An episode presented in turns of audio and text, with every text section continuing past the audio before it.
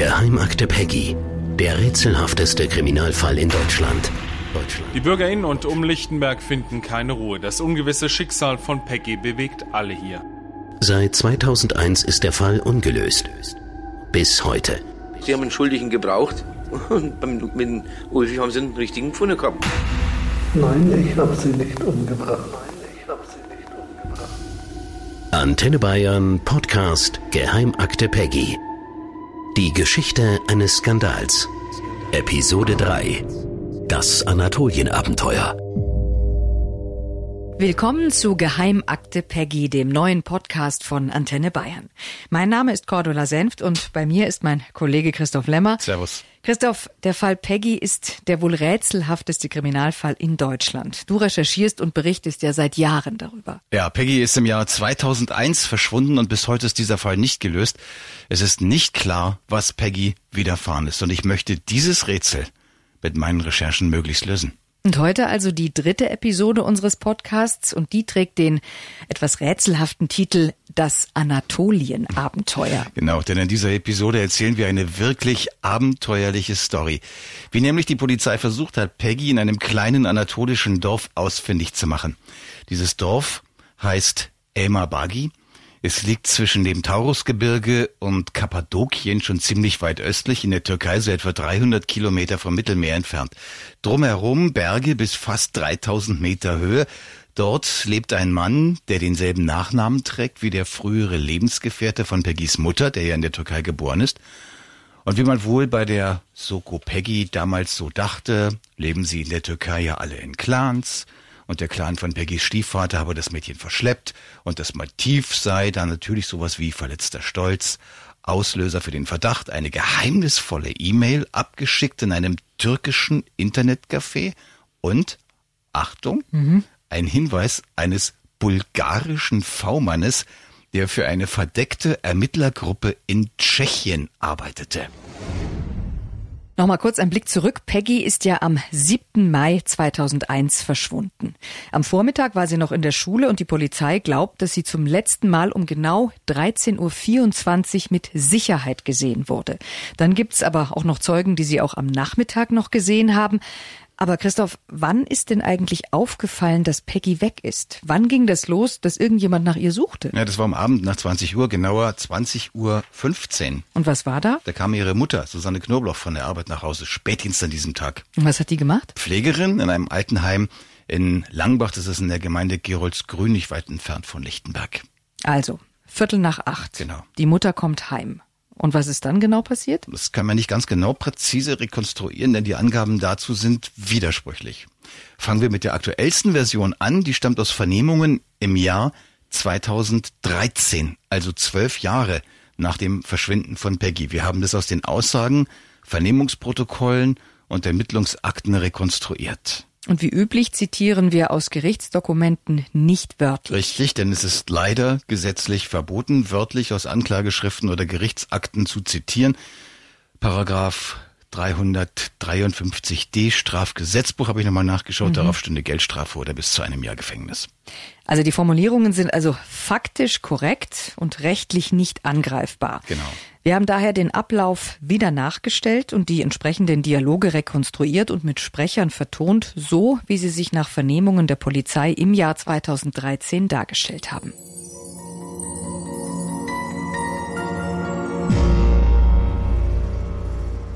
Es ist schon dunkel draußen, immer noch feucht, kühl und neblig. Susanne Knobloch parkt ihr Auto. Die folgende Aussage von Peggys Mutter haben wir aus einer polizeilichen Vernehmung und geben sie sinngemäß wieder. Ich musste dringend aufs Klo. Ich bin ins Hinterhaus rein zu uns und ich habe mich gleich gewundert, weil alles dunkel war. Peggy hatte ja diese Angewohnheit, einfach Ranzen oder Klamotten von sich abplatzen zu lassen. Die lagen dann im Flur. Also der Ranzen liegt rum oder die Schuhe, irgendwas ist immer. Und ich also erstmal Hindernis laufen, wenn ich reinkomme, aber den Tag nicht. Ich also erstmal aufs Klo. Und dann habe ich überlegt, komisch, dass ihre Schuhe nicht da standen, weil das waren ja die, die sie zum Geburtstag gekriegt hatte mit dieser dicken, fetten Sohle. Die hatte ich in Naila irgendwo irgendwo in der WK hatte ich die geholt. Aber ich weiß jetzt nicht mehr genau, war das in Naila oder in Kronach. Da hatte ich ihr die Schuhe geholt. Wie gesagt, die Schuhe standen nicht rum, der Ranzen stand nicht rum, es war finster, dunkel, sie war nicht zu Hause und ich habe gedacht, gut okay, vielleicht ist sie oben bei den Kaisers.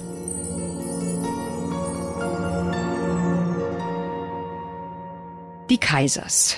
Die wohnten im selben Haus wie Susanne Knobloch mit Peggy, mit Peggys kleiner Schwester und mit Susannes Lebensgefährten Ahmed Yilmaz. Genau, richtig. Wobei wir einige Namen von Personen für diesen Podcast geändert haben. Die richtigen Namen sind uns natürlich bekannt. Wichtig zu wissen ist aber Folgendes. Im Haus Marktplatz 8 in Lichtenberg wohnten nur zwei Parteien, also die Knoblochs und eben diese Kaisers. Im Hinterhaus die Knoblochs und im Vorderhaus ganz oben die Kaisers. Und jetzt sagt Peggys Mutter also, gut, wenn meine Tochter nicht bei uns zu Hause ist, dann ist sie ja wahrscheinlich bei den Kaisers. Eben. Da fällt mir aber auch noch auf, du hast gesagt, Peggy hatte ja eine kleine Schwester. Wo war die denn eigentlich, wenn die Mutter erst abends um Viertel nach acht heimkommt? Ja, auch bei den Nachbarn, den Kaisers. Die hatten selber zwei kleine Kinder, das eine im selben Kindergarten wie Peggys kleine Schwester. Der Kindergarten war nicht in Lichtenberg, da gab es zu dieser Zeit nämlich keinen. Da hatte Lichtenberg eine Partnerschaft mit Blankenstein in Thüringen gehabt. Da war der Kindergarten von den beiden und die Peggy war da manchmal auch mit, obwohl sie längst zur Schule ging, aber manchmal gerade in den Ferien, da hat ihre Mutter sie auch im Kindergarten mit der kleinen Schwester abgegeben. Okay, und das war ganz normal, dass Peggy oder ihre kleine Schwester bei den Nachbarn waren? Naja, wohl schon. Susanne Knobloch und Elke Kaiser kannten sich ja beide schon aus Halle. Beide waren sogar befreundet. Beide sagen, sie seien damals beste Freundinnen gewesen.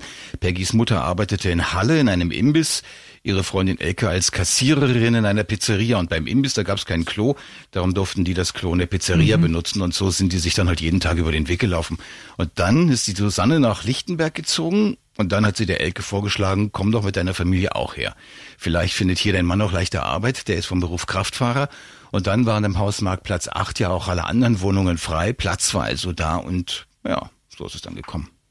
Na, dann kommen wir nochmal zurück zum 7. Mai 2001 abends, also als Susanne Knobloch merkte, dass ihre Tochter Peggy nicht zu Hause ist. Ja, also Peggy war da nicht, also vielleicht bei den Kaisers. Gehen wir wieder zurück in die Szene. Peggys Mutter läuft ins Vorderhaus. Kaisers wohnen unterm Dach. Die Wohnungen im Parterre und im ersten Stock stehen leer. Mit letzter Sicherheit lässt sich der Ablauf hier nicht rekonstruieren. Die Version, die wir jetzt nacherzählen, stammt im Wesentlichen aus Aussagen von Elke Kaiser, ergänzt um Angaben von Susanne Knobloch. Demnach kam Peggys Mutter zunächst nicht hoch, sondern rief laut durchs Treppenhaus nach oben. Hey, hallo, ist die Peggy bei euch oben? Ist Peggy bei euch? Hallo! Nein, Peggy ist nicht da. Scheiße, wo ist die?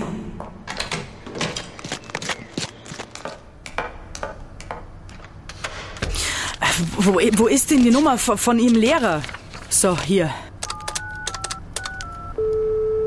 Schwarz, guten Abend. Hallo, Herr Schwarz? Ja, wer ist denn da? Verzeihung, hier ist äh, Peggys Mutter. Ich wollte, also, ich suche Peggy gerade. Jetzt wollte ich fragen, ob sie heute überhaupt in der Schule war. Ja, Peggy war heute in der Schule die ganze Zeit. Äh, Ist sie nicht zu Hause? Nee, die ist nicht da. Ich, ich weiß auch nicht. Vielleicht ist sie irgendwo hängen geblieben. Ich weiß nicht. Na, dann wünsche ich Ihnen, dass sie äh, gleich wieder auftaucht. Äh, kann ich sonst noch irgendwas für Sie tun? Nein, ich glaube nicht. Nein, das wird schon. Danke und Entschuldigung für die Störung. Kein Problem. Äh, dann ähm, alles Gute für Sie. Danke, auf Wiederhören. Wo steckt die bloß? Und das war also der Moment, als die Mutter merkt, dass Peggy fehlt und dass da vielleicht was nicht stimmt. Sie hat dann ziemlich hektisch weiter herumtelefoniert bei Freundinnen, anderen Kindern, ob Peggy da vielleicht geblieben ist, aber das war alles erfolglos. Bei niemandem war Peggy gewesen. Als nächstes telefonierte sie alle möglichen Lokale in Lichtenberg ab. Da war sie auch nicht. Dann rief sie ihre Mutter und ihre Großmutter an. Auch nichts. Beckys kleine Schwester, die war aber bei den Nachbarn. Ja, die war bei den Kaisers. Die hatte Elke Kaiser einen Blankenstein aus dem Kindergarten mitgebracht, als sie da ihren Sohn abholte. Als spontane Aktion oder war das so geplant? Elke hat in ihrer Vernehmung 2013 gesagt, das war geplant und üblich. Der Kindergarten habe um 18 Uhr geschlossen. Wenn Peggys Mutter spät gearbeitet habe, dann habe sie das gar nicht schaffen können. Dann habe ihre Freundin die Kinder beide immer aus Blankenstein abgeholt. Okay, und wie ging's dann weiter? Ja, dann hat sich Peggys Mutter ins Auto gesetzt und hat den Ort abgesucht. Und dann war sie noch einmal in den Lokalen und hat geschaut, ob Peggy da ist. War sie aber nicht. Und hat ihr da jemand geholfen? Also zum Beispiel die Nachbarn? Ja, da müssen wir jetzt die Aussagen aus dem Jahr 2001 ranziehen. Da wollte bei den späteren Vernehmungen 2013 sich keiner mehr so richtig dran erinnern, wobei auch einige Darstellungen aus dem Jahr 2001 von den späteren abweichen. Inwiefern? Also 2001, da entsteht an einer Stelle ein anderes Bild. Da klingt es so, als sei Peggys Mutter hochgegangen zur Wohnung der Kaisers. Also als habe sie nicht einfach nur durch den Hausflur gerufen. Sie habe geklingelt, ihre Freundin Elke habe geöffnet, im Flur habe Peggys kleine Schwester gestanden und sich gefreut, die Mutter zu sehen. Susanne und Elke hätten ein paar Worte geratscht. Alles irgendwie noch sehr entspannt und dann irgendwann beim Ratschen habe Susanne gefragt, wo denn die Peggy sei. Daraufhin dann Elke, wie jetzt? Peggy? Keine Ahnung. Darauf Susanne, wie jetzt? Keine Ahnung. Dann habe Peggys Mutter ihre Freundin gebeten, weiter auf die kleine Schwester aufzupassen und sei in ihre Wohnung zurückgegangen. Und dann treffen sich diese beiden Versionen wieder, jedenfalls in den Grundzügen. Dann hat eben Susanne, also Peggys Mutter, angefangen herumzutelefonieren. Gegen halb zehn ruft sie dann bei den Nachbarn an und bittet Elke, Peggys kleine Schwester noch bei sich zu behalten. Und dann setzt sie sich ins Auto und klappert alle Adressen ab, bei denen keiner ans Telefon gegangen war. Aber eben wie gesagt, alles ohne Ergebnis. Ja, und dann? Ja, dann war Peggys Mutter am Ende ihres Lateins. Das war ganz präzise um 21.56 Uhr, also vier Minuten vor zehn. Und dieser Zeitpunkt ließ sich objektiv nachweisen, der wurde nämlich vom Polizeinotruf protokolliert. Und was jetzt passiert, haben wir wieder nachvertont. Polizeinotruf, guten Abend. Ähm, gu guten Abend. Ich möchte meine Tochter als vermisst melden. Dann der nächste Anruf zum Lebensgefährten. Der war noch auf Arbeit. Spätschicht in der Textilfabrik. Hallo Susanne. Hallo Ahmed, du hör mal. Ja? Die Peggy ist weg. Wie weg? Ist nicht da. In der Schule war sie, aber jetzt ist sie nicht da. Kaisers oben? Nee, war sie den ganzen Tag nicht. War nur in der Schule. Sie ist nach der Schule auf dem Heimweg gewesen, aber keine Ahnung, was dann da war. Die ist nicht zu Hause, die ist einfach weg. Okay, ich hab gleich Ende Schicht. Ja, ich hab die Polizei angerufen, hab sie als vermisst gemeldet. Okay, ich komme gleich. Und damit geht die Suche nach Peggy erst richtig los. Die Polizei stellt noch in der Nacht eine erste Einsatzgruppe zusammen. Noch während der Dunkelheit durchforsten Einheiten die nähere Umgebung in Lichtenberg. Eine Schulfreundin von Peggy wird um 1.15 Uhr aus dem Bett geklingelt. Sie gilt da als diejenige, die Peggy zuletzt auf dem Heimweg gesehen hat. Und sie bestätigt auch, dass sie zusammen mit Peggy heimgegangen ist bis zur Neiler Straße, wo sie wohnt, und Peggy sei dann allein weiter. War da noch mehr in der Nacht? Na klar. Um halb zwei schickt die Polizeiinspektion Neiler die erste Personenbeschreibung von Peggy an das Landeskriminalamt in München. Die lautet so. Das Mädchen ist circa 1,34 Meter groß, schlank, dunkelblonde, schulterlange, glatte Haare, olivgrüne Hose, orangefarbenes Sweatshirt mit Aufdruck Glöckner von Notre Dame, Turnschuhe mit hohen Sohlen, Windjacke mit gelbem Aufdruck TSV Lichtenberg. Und auch in der Umgebung läuft die Suche an. In Schwarzenbach wohnte Peggys Urgroßmutter mit dem Opa. Da klingelte die Polizei gegen drei Uhr morgens. Da haben sie das komplette Haus durchsucht samt Keller, Garten und Gartenlaube. Dann waren die Polizisten ebenfalls gegen drei Uhr in Heroldsberg, wo Peggys leiblicher Vater wohnte. Der öffnete nur das Fenster und ruft von oben runter, was die Polizisten wollen. Die rufen hoch, die Peggy sei weg und offenbar stiften gegangen, ob er was wisse. Er reagiert überrascht und ruft runter, er habe Peggy seit Jahren nicht gesehen. Das genügt den Polizisten und sie ziehen erstmal wieder ab. Erfolgreich waren diese Aktionen in der Nacht aber nicht. Nein, das geht auch noch weiter. Gegen halb vier sind Susanne Knobloch und Ahmed Yilmaz immer noch wach. Ahmed setzt sich an den Computer und entwirft ein Suchplakat.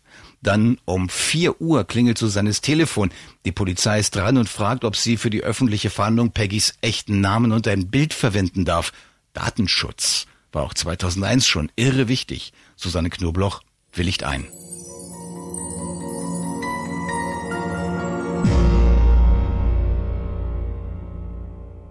Geheimakte Peggy, unsere Podcast-Serie von Antenne Bayern. Christoph, in den Tagen und Wochen nach Peggys Verschwinden hat die Polizei dann mit einer Sonderkommission und Dutzenden Beamten Hinweise und Spuren ausgewertet. Ja, und das waren eine ganze Menge. Nach acht Wochen waren insgesamt alles in allem 2500 Hinweise eingegangen und im Ganzen bis heute sind es mehr als 4000. Und mal von dem technischen Aufwand abgesehen, wie hat die Polizei denn da überhaupt einen Überblick reinbekommen? Ja, indem sie Komplexe gebildet hat, da gab es ja unterschiedliche Hinweise auf unterschiedliche Verdächtige.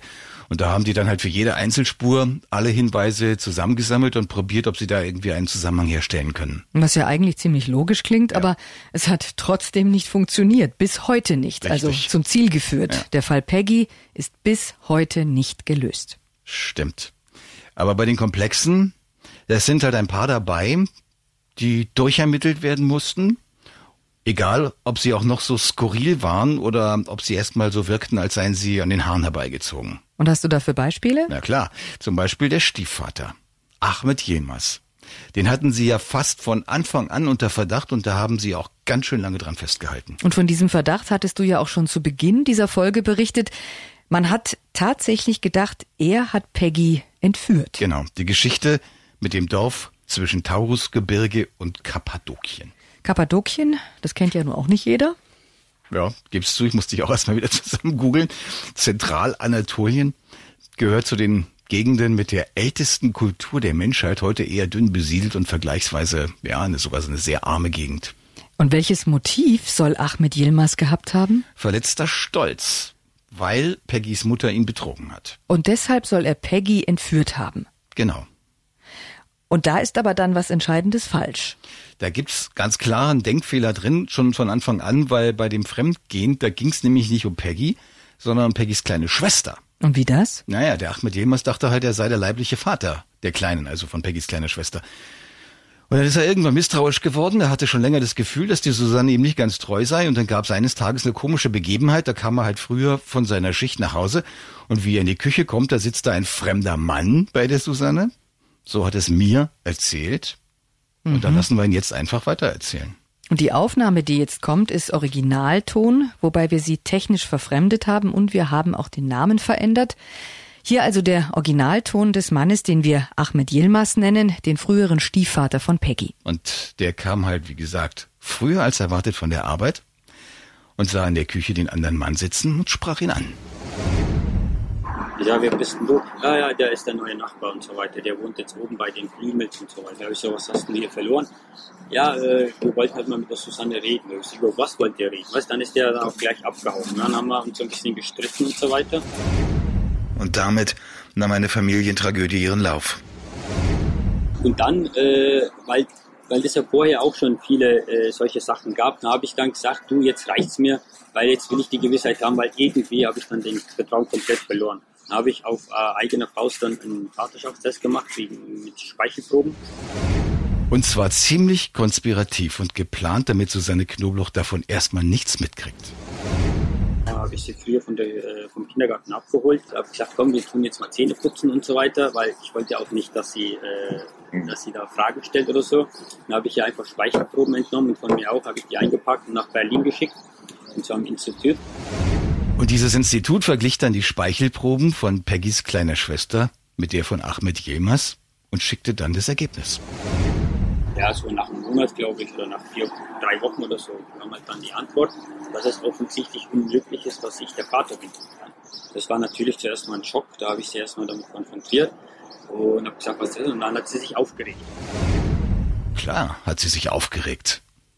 Und da hat die Polizei das Motiv gesehen, dass er die Peggy nach Anatolien entführt hat. Genau, weil er herausfand, dass Peggys kleine Schwester in Wahrheit gar nicht von ihm stammte. Wobei der Haussegen daher wahrscheinlich ziemlich schief hing. Also, Ahmed meinte jedenfalls in seinen Vernehmungen, er hätte versucht, das wieder hinzubiegen. Peggys kleine Schwester sei ja irgendwie doch für ihn so etwas wie die Tochter. Er habe sie als Kind großgezogen, er habe nachts wach gelegen, wenn sie halt krank gewesen ist und geschrien hat. Also weg mit diesen dunklen Gedanken. Das war seine Formulierung, aber das hätte halt nicht geklappt. Wenn zum Beispiel mal im Fernsehen ein Beitrag über Kuckuckskinder gekommen wäre, dann hätte die Susanne ihn damit aufgezogen und gepiesackt und darum hätte er sich dann auch immer mehr abgekapselt. Mit der Peggy habe er sich dann auch immer schlechter verstanden. Einmal weinte er sich bei einer Freundin aus, die wurde dann auch von der Polizei vernommen und meinte, die Peggy habe von ihm mal eine Ohrfeige kassiert.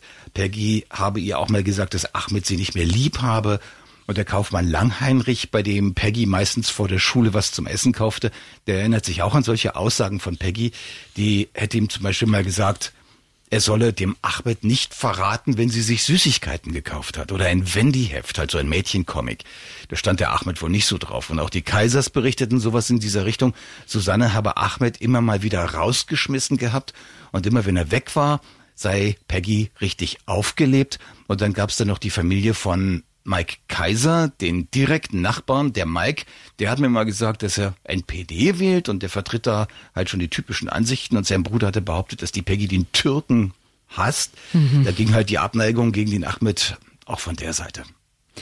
Okay, also was wir haben, einen handfesten Streit in der Familie, ein Kuckuckskind, Peggys Mutter ist fremdgegangen und es ist rausgekommen. Aber damit ist trotzdem nicht wirklich erklärt, woher dieser Verdacht kommt, ihr Freund Ahmed habe Peggy entführt.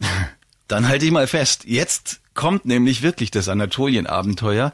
Es geht los mit einer geheimnisvollen E-Mail, von der bis heute niemand weiß, wer sie verfasst hat. Man weiß nur, abgeschickt wurde sie in einem Internetcafé in der Türkei. Die Küstenstadt Mersin in der Südtürkei. Bis zur Küste von Zypern sind es 130 Kilometer Luftlinie. Die nächste Großstadt ist Adana. Bis zur Grenze nach Syrien ist es auch nicht weit. Am 25. Mai 2001 betritt ein Mann ein Internetcafé in Mersin. Da ist Peggy seit gut drei Wochen verschwunden. Er setzt sich an einen Computer, er loggt sich bei Yahoo ein. Sein Account lautet ich weiß Bescheid at yahoo.com. Der Mann ist bis heute unbekannt. Yahoo hat den Account später gelöscht, weil er danach nie wieder benutzt wurde.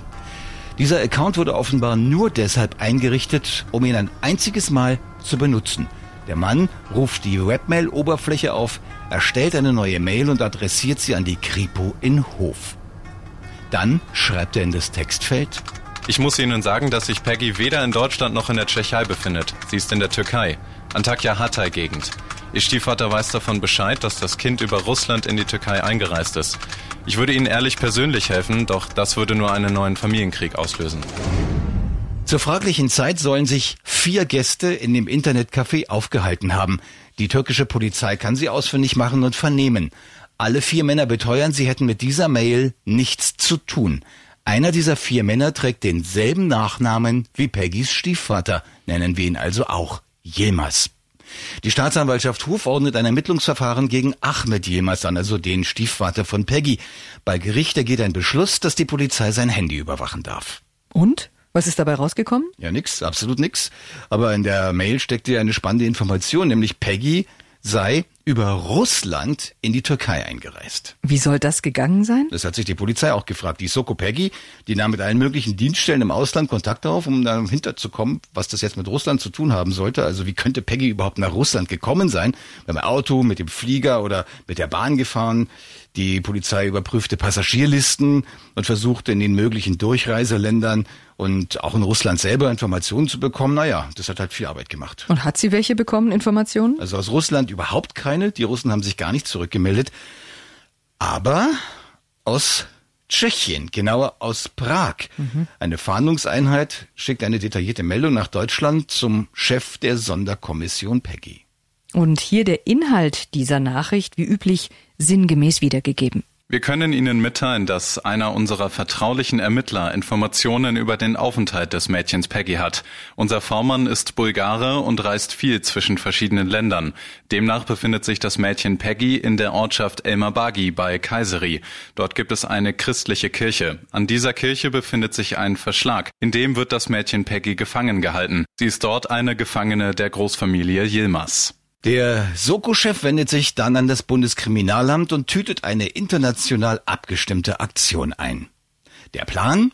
Eine gleichzeitige Durchsuchung der türkischen Polizei in Elmabagi und der deutschen Polizei bei Ahmed Jemers und seiner Familie in Hof. Der Plan geht auf. Die Durchsuchung findet statt im Juli 2001, also ein Vierteljahr nach Peggys Verschwinden. Zugleich wird auch in der Türkei durchsucht. Die türkischen Behörden spielen mit. Und was wird dabei gefunden? Tja, in Deutschland nichts, nichts bei Ahmed und nichts bei seinen Angehörigen, also wirklich rein gar nichts, was auf Peggy oder eine Entführung in die Türkei hindeutet. Und in der Türkei? Auch nichts. Allerdings erfährt die Soko Peggy nichts über die Durchsuchung in der Türkei, beziehungsweise der Bericht aus der Türkei kommt erst Monate später an.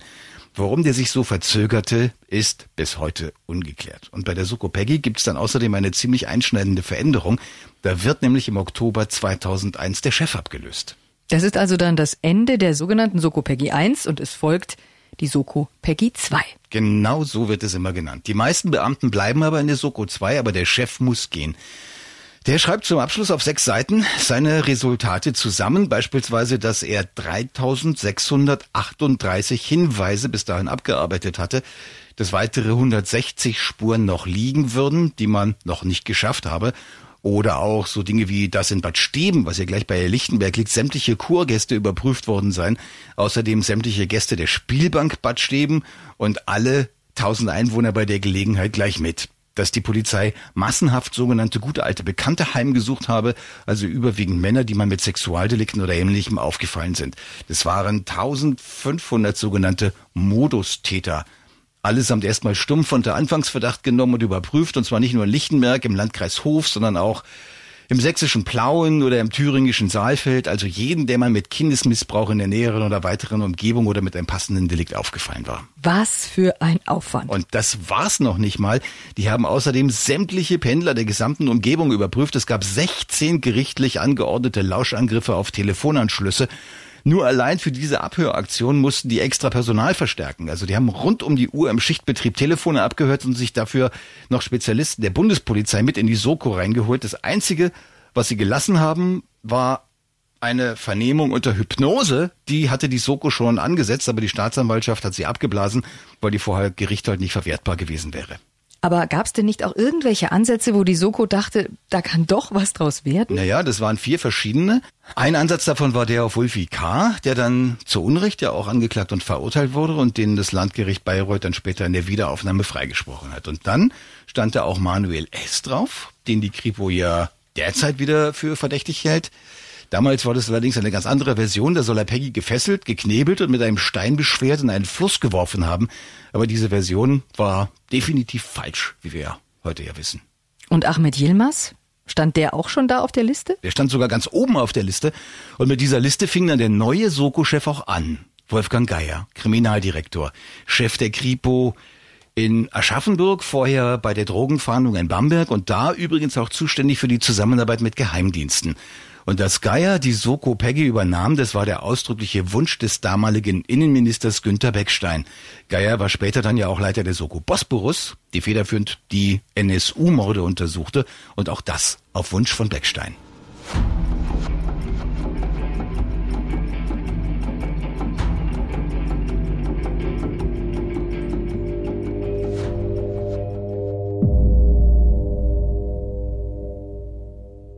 Geheimakte Peggy, der Podcast von Antenne Bayern. Fassen wir nochmal zusammen. Am Abend bemerkt Susanne Knobloch langsam, dass ihre Tochter Peggy weg ist. Sie sucht nach ihr. Sie alarmiert die Polizei. Noch in der Nacht läuft eine Fahndung an. Auch ihr Lebensgefährte hilft bei der Suche. Die Beziehung zwischen den beiden hatte da aber schon eine Weile einen schweren Knacks. Der Lebensgefährte fand heraus, dass Peggys kleine Schwester gar nicht von ihm stammte. Für die Polizei war Ahmed Yilmaz darum verdächtig. Vor allem aber kam dann eine anonyme E-Mail aus der Türkei, in der der Verdacht gegen ihn konkret geäußert wurde. Da heißt es, Peggy sollte in einem Verschlag gefangen sein, der an einer christlichen Kirche in einem kleinen Dorf in Zentralanatolien steht. Es gab Razzien in Deutschland und in der Türkei, aber es kam nichts dabei raus. Ja, was dann noch interessant ist, es gibt ja nur sehr wenige christliche Kirchen in der Türkei. Nee, es gibt sogar eigentlich praktisch überhaupt fast gar keine christlichen Kirchen in der Türkei. Christliche Gemeinden dürfen auch keine Grundstücke oder Häuser besitzen. Die wenigen, die es in der Türkei gibt, die müssen sich immer wieder irgendwelche Tricks einfallen lassen. Das war ab und zu auch schon mal Konfliktthema zwischen der deutschen Bundesregierung und der türkischen Regierung, aber auf jeden Fall sind Kirchen äußerst selten und wenn irgendwo in der Türkei eine Kirche steht, eine christliche, dann ist die auch jedermann in der weiteren Umgebung bekannt. Was ist denn jetzt eigentlich mit dem Bericht der türkischen Polizei über die Razzia dort? Ist der dann irgendwann noch angekommen? Am zweiten Weihnachtsfeiertag 2001. Also ein Dreivierteljahr nach Peggys Verschwinden. Und was stand drin? Ja, dass man sämtlichen Hinweisen nachgegangen sei, laut denen Peggy sich in der Türkei aufhalte und dass man keine einzige Spur gefunden habe, dass Peggy jemals in der Türkei gewesen sei. Und damit wäre das Anatolien-Abenteuer dann ja wohl zu Ende. Ja, im Gegenteil. Es fängt am Neujahrstag des Jahres 2002 so richtig an. Am Abend des 1. Januar 2002, da hat Peggys Mutter nochmal bei der Polizei angerufen. Hallo Herr Pilz, Susanne Knobloch hier. Hallo Frau Knobloch, gutes neues Jahr. Wie geht's Ihnen? So lala, würde ich sagen. Ihnen auch ein gutes Neues. Gibt's was Neues bei der Soko? Irgendeine Spur oder so? Ach, es ist halt müßig. Schwierige Ermittlung. Nein, also ehrlich gesagt haben wir noch nichts Neues für Sie. Aber man kann ja noch hoffen. Mal sehen, was das neue Jahr so bringt. Naja, dann, dann komme ich mal zum Thema. Ich rufe Sie aus einem Grund an. Ich, ich will Ihnen was melden. Was gibt's denn? Ist was vorgefallen? Ja, ich weiß nicht. Ja, es ist was. Ich, ich habe eine SMS gekriegt von Ahmed. Das wollte ich Ihnen melden. Vielleicht, wenn Sie mal schauen, vielleicht ist das für Ihre Ermittlungen. Also, es klingt für mich irgendwie nach Drohung. Eine Drohung? Soll ich mal vorlesen? Ja, bitte. Ich werde handeln. Wenn das zum Laufen kommt, gibt's kein Zurück mehr von mir. Mit 50.000 D-Mark kann man viel machen auf dieser Scheißwelt. Das hat der Ahmed Ihnen geschickt? Eine SMS. Ja, gerade eben. Können Sie mir diese SMS mal weiterleiten auf mein Handy? Mach ich, alles klar. Also, Peggys Mutter Susanne ruft einen Polizisten aus der Soko Peggy an. Dem sagt sie, sie habe eine SMS von ihrem Ex-Freund Ahmed Yilmaz bekommen. Mit einer Drohung. Irgendwas mit 50.000 Mark.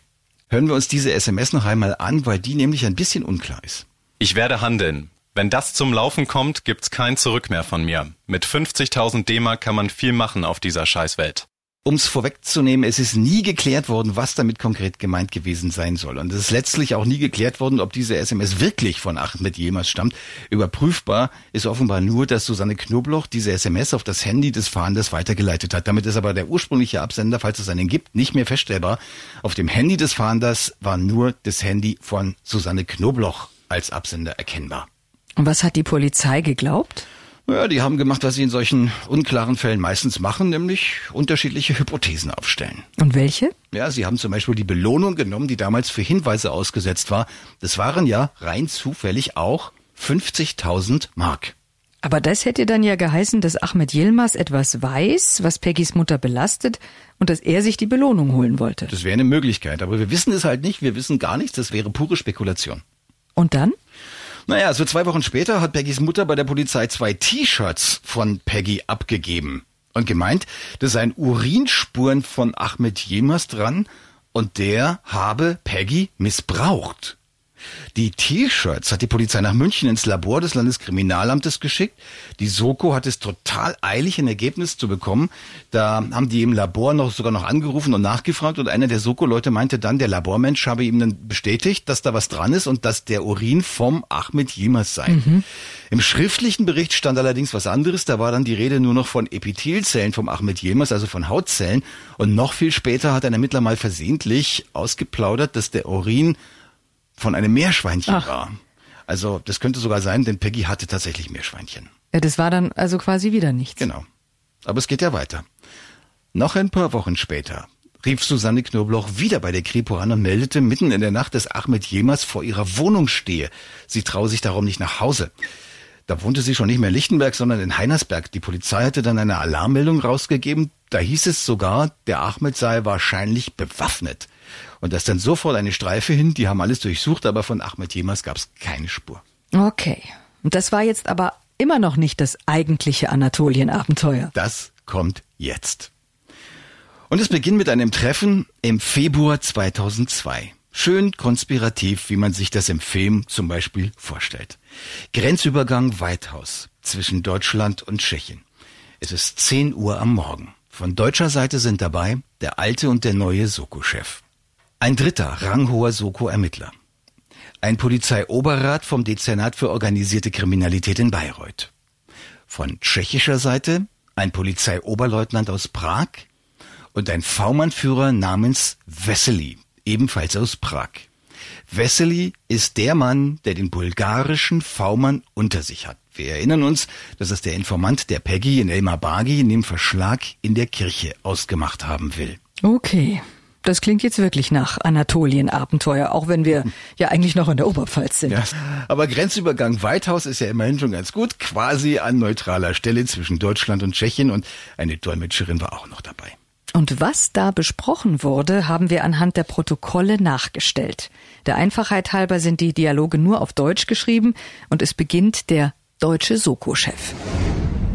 Lassen wir die Floskel mal beiseite. Wir haben jetzt Monate nichts mehr von Ihnen gehört. Die Türken haben uns mitgeteilt, Peggy sei da nie eingereist. Also keine Spur, absolut nichts. Was ist da los? Warum melden Sie sich nicht mehr? Was ist mit Ihrem bulgarischen V-Mann? Ja, also zu diesen Informationen bin ich äh, zufällig gelangt. Also ich habe damals in OK gearbeitet, organisierte Kriminalität. Aber ich will Sie auch was fragen. Wer ist hier eigentlich glaubhafter? Die türkische Polizei oder mein Informant? Wissen Sie? Wie lange arbeiten Sie überhaupt schon mit dem zusammen? Fünf Jahre. Fünf Jahre. Verstehen Sie? Und wie war der Wahrheitsgehalt seiner Informationen? Positiv. Sehr positiv. Ja, zu 80 bis 90 Prozent stimmen seine Informationen. Und wie heißt der Mann? Hat er einen Namen? Was glauben Sie? Ich verrate meinen Informanten? Dann könnte ich ihn ja gleich selbst umbringen. nein, nein, nein, nein, nein. Dann treffen wir uns halt alle zusammen. Ihr V-Mann auch dabei. Und dann kann ich mit ihm reden. Von mir aus kann er auch seinen Namen für sich behalten. Was bringt Ihnen ein Gespräch mit meinem Informanten? Ich habe Ihnen alles berichtet, was der Informant sagt. Oh je. Was ist die Motivation, dass der Vormann überhaupt mit Ihnen arbeitet? Er macht es aus Überzeugung. Mein Informant ist zurzeit in Moskau. Es geht um einen Herointransport. 300 Kilo. Hat der Mann denn Neuigkeiten über Peggy und wo sie ist? Peggy befindet sich immer noch dort, wo sie in der Türkei zum Schluss hingebracht worden ist. Ich habe auch gehört, dass die Türken Peggy verkaufen wollen. Möglicherweise in die Sklaverei. Was ist denn mit dem Foto? Sie wollten dafür sorgen, dass wir ein Foto von Peggy in der Türkei kriegen. Seien Sie unbesorgt. Darum kümmere ich mich. Gibt es was Neues, wer hinter dieser Entführung steckt? Es ist richtig, dass ich von meinem Informanten erfahren habe, dass Ahmed Yilmaz etwas mit der Entführung zu tun hat. Ganz am Anfang habe ich erfahren, dass die ganze Familie Yilmaz etwas damit zu tun haben soll. Und das ist wirklich so besprochen worden. Das kann man ja eigentlich nicht glauben. Es ist jedenfalls genau so protokolliert worden, also gehe ich davon aus, dass es auch so besprochen wurde. Und was passierte dann? Dann hat Soko-Chef Geier die Dolmetscherin dieses Treffens fest ins Soko-Team reingeholt. Wozu? Naja, damit sie an dem tschechischen V-Mann-Führer Wessely dranbleibt. Ihr Job war es, immer wieder in Prag anzurufen und den Wessely ans Telefon zu kriegen. Das hat sie aber fünf Wochen lang nicht geschafft. Erst Ende März gelingt ihr das und da sagt der Wessely ihr, dass sich sein V-Mann aus Moskau leider noch nicht gemeldet habe, aber das sei nicht weiter schlimm. Er habe noch mehr Gewährsleute, die er auf den Fall ansetzen könne, auch wegen des versprochenen Fotos. Wie hat Soko-Chef Geier darauf reagiert? Naja, der hat den Glauben an den Wessely und seinen V-Mann verloren.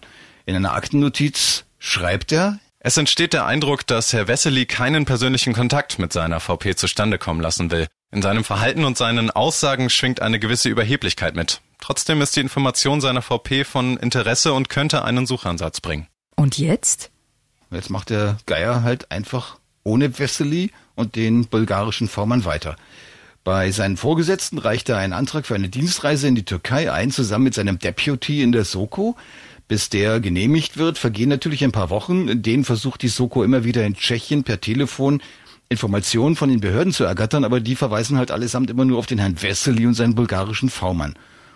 Und Herr Wessely ist leider nie zu kriegen. Heißt dieser Herr Wessely eigentlich wirklich so? Also ganz ehrlich, keine Ahnung. Aber jedenfalls ist es der Name, der in den Akten steht und entweder ist dieser Name also unkritisch oder er heißt in Wirklichkeit anders. Aber der Name ist sowieso längst verbrannt. Im Buch zum Fall Peggy schreibe ich den auch und da kann man ihn seit Jahren nachlesen. Hat der Soko-Chef den Tschechen eigentlich gesagt, dass er jetzt selber in die Türkei fliegen will? Oh, um Himmels Willen, nein. Im Gegenteil, er hat es geheim gehalten und alle Kollegen angewiesen, bloß nichts davon zu verraten. Und er hat außerdem seine Beziehungen spielen lassen. Der hatte Erfahrungen mit Geheimdienstkontakten. Der hat Kollegen anderer Dienststellen bei der bayerischen Polizei ausfindig gemacht, die vertrauliche Kontakte in die Türkei haben. Also praktisch einen eigenen Geheimdienst aufgezogen. Ja, kann man schon so sehen. Und das hat dann tatsächlich sogar geklappt. Am 12. April meldete sich ein Kripomann aus Würzburg bei ihm. Der teilte ihm mit, er kenne da einen Lehrer. Der hätte früher in Deribagi gearbeitet und Deribagi sei gleich um die Ecke von Elmar Bagi. Dieser Lehrer sei kürzlich mal wieder in Deribagi gewesen und da habe er ein paar ehemalige Schüler nach einem deutschen Mädchen gefragt. Und was kam dabei raus? Da hat der Geier wieder einen Vermerk zugeschrieben. Den hören wir uns einfach an. Laut Aussage des Lehrers erzählt man sich in Deribagi tatsächlich, dass dort ein deutsches Mädchen festgehalten werde. Niemand hat jedoch dieses Mädchen bisher gesehen. Wow, ist doch spannend. Ja, es wird noch spannender. Der bekam auch mitgeteilt, dass in Elmabagi nur im Sommer Leute leben würden. Im Winter seien da nur Wächter, die die Grundstücke bewachen und es sei für Fremde sehr gefährlich, dahin zu fahren und unliebsame Fragen zu stellen. Aha. Es geht noch weiter. Soko-Chef Geier schreibt immer spannendere Sachen auf. Den nächsten Vermerk, den sperrt er sogar gegen jede Einsichtnahme und schreibt extra wörtlich drauf, VS nicht für die Gerichtsakte, also Vertrauenssache. Ich habe den trotzdem gesehen. Ja, super. Und hier der Inhalt wieder sinngemäß wiedergegeben. Der ehemalige Lehrer aus Deribagi heißt Seki Öser. Er wohnt heute in der Stadt Kayseri. Das ist auch eine kleine Stadt in der Nähe. Herr Öser sagt, dass mehrere Leute unabhängig voneinander versicherten, dass die gesuchte Peggy in Elmabagi aufhältlich ist. Allerdings in einem Versteck. Elmar Bagi ist die Sommerresidenz der wohlhabenden Familien von Deribagi. Herr Oeser teilte auch mit, dass die Peggy in unregelmäßigen Abständen zur Nachtzeit mit einem Pkw nach Posanti gefahren wird. Na, das wird ja immer wahnsinniger. Und wo ist jetzt dieses Posanti? Ja, eine Stadt auf der Strecke nach Mersin und in der Tat interessant, das ist nämlich die Geburtsstadt von Ahmed Jemas und in Posanti wohnt ein großer Teil seiner Familie. Und dahin wird Peggy manchmal nachts gefahren, das meldet dieser Lehrer. Genau. Ist das nicht sensationell? Und wie geht's weiter? Tja, als nächstes meldet der Würzburger Kripo-Kollege, der Lehrer Öser, sei bereit, vertraulich mit der Soko Peggy zusammenzuarbeiten. Wenn sie wollten, könnten Geier und seine Leute einfach vorbeikommen und vor Ort den Kontakt knüpfen. Und da sind die dann tatsächlich hingefahren. Die sind dann tatsächlich zu zweit dahin, der Soko-Chef Geier und sein Deputy. Und zwar nur zwei Tage nach dieser letzten Info.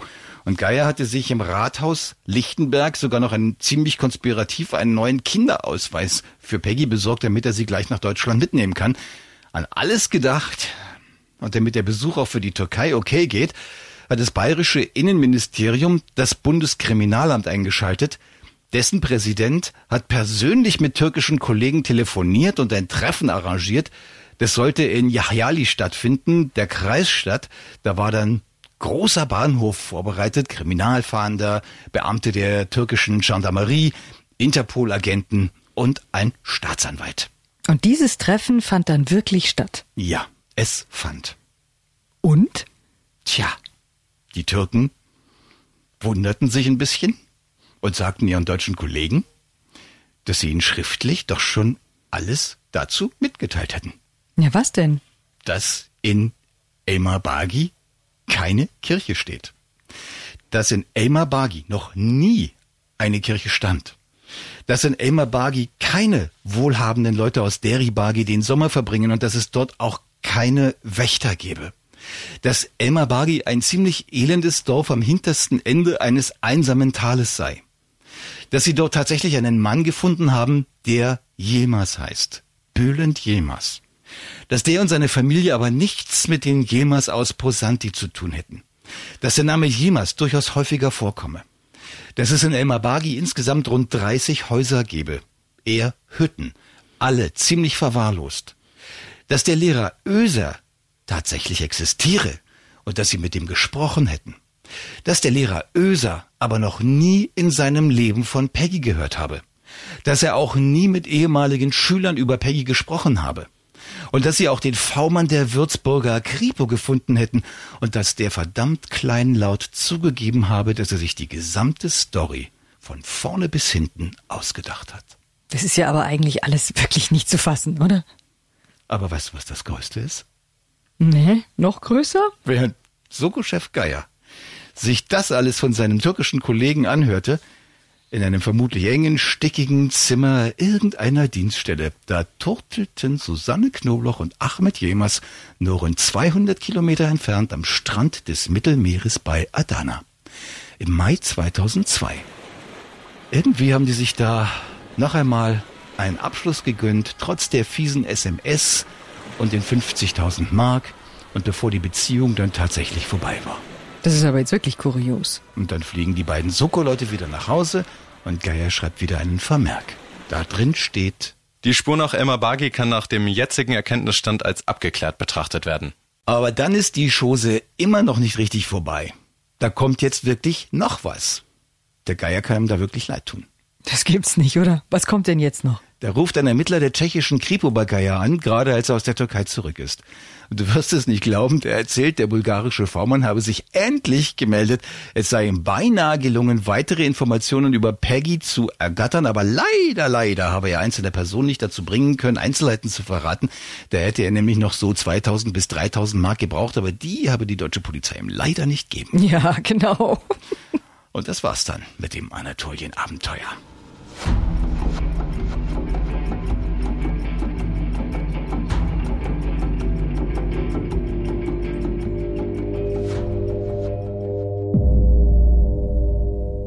Was für eine Pleite. Also das war ja jetzt wirklich eine völlig irre Geschichte. Sowas kann sich ja eigentlich noch nicht mal ein Drehbuchautor richtig gut ausdenken, so wie aber, das. Aber die Geschichte, die zeigt ein Grundproblem, um jetzt mal wieder wirklich äh, ganz ernsthaft zu werden bei diesen ganzen Ermittlungen im Fall Peggy, und zwar bis heute. Und vielleicht auch gar nicht nur im Fall Peggy, sondern auch generell bei anderen Ermittlungen. Und welches? Die haben sich bei ihrer Arbeit meilenweit vom eigentlichen Fall entfernt. Also einfach nur mal zum Überlegen, um Peggy ging es am Ende überhaupt gar nicht mehr. Ihre Lebensumstände, ab wann sie missbraucht wurde, ab wann sie ihr Verhalten verändert hat, diese komischen Arztbesuche, diese eskalierende Krise am Ende ihres Lebens, dass sie verschwand, als es am schlimmsten wurde. Also alles, was man von Peggy weiß, das steht ganz für sich auf der einen Seite und völlig abgelöst davon, ja, düsen die durch die Türkei, beschäftigen irgendwelche V-Leute und Peggy taucht da im Grunde genommen nur noch als abstrakter Name auf, fast wie so eine Fantasiefigur, als hätte es eine echte Peggy nie gegeben.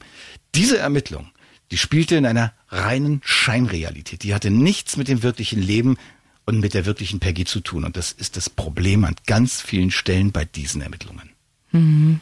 Aber gibt's denn auch Beispiele, wo das anders lief? Also wo bei diesen ganzen vielen Ermittlungen die Ermittler wirklich die Ereignisse um Peggy im Blick behalten haben? Gibt's durchaus. Also als Minderheitenmeinung oder man kann sowas in Vernehmungsprotokollen finden. Ich sage mal ein Beispiel. Eine Polizistin, die sich einmal über sowas fast in Rage geredet hat. Die hören wir uns jetzt mal an, beziehungsweise auch hier nachgestellt und sinngemäß wiedergegeben.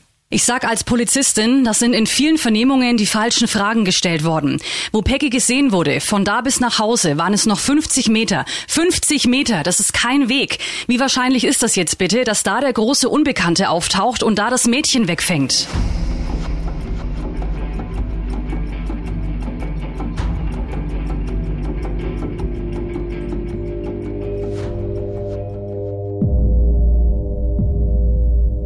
Geheimakte Peggy, ein Podcast von Antenne Bayern.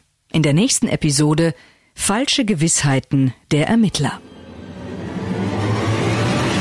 Geheimakte Peggy, der rätselhafteste Kriminalfall in Deutschland. Ein Podcast von Antenne Bayern. Jetzt abonnieren.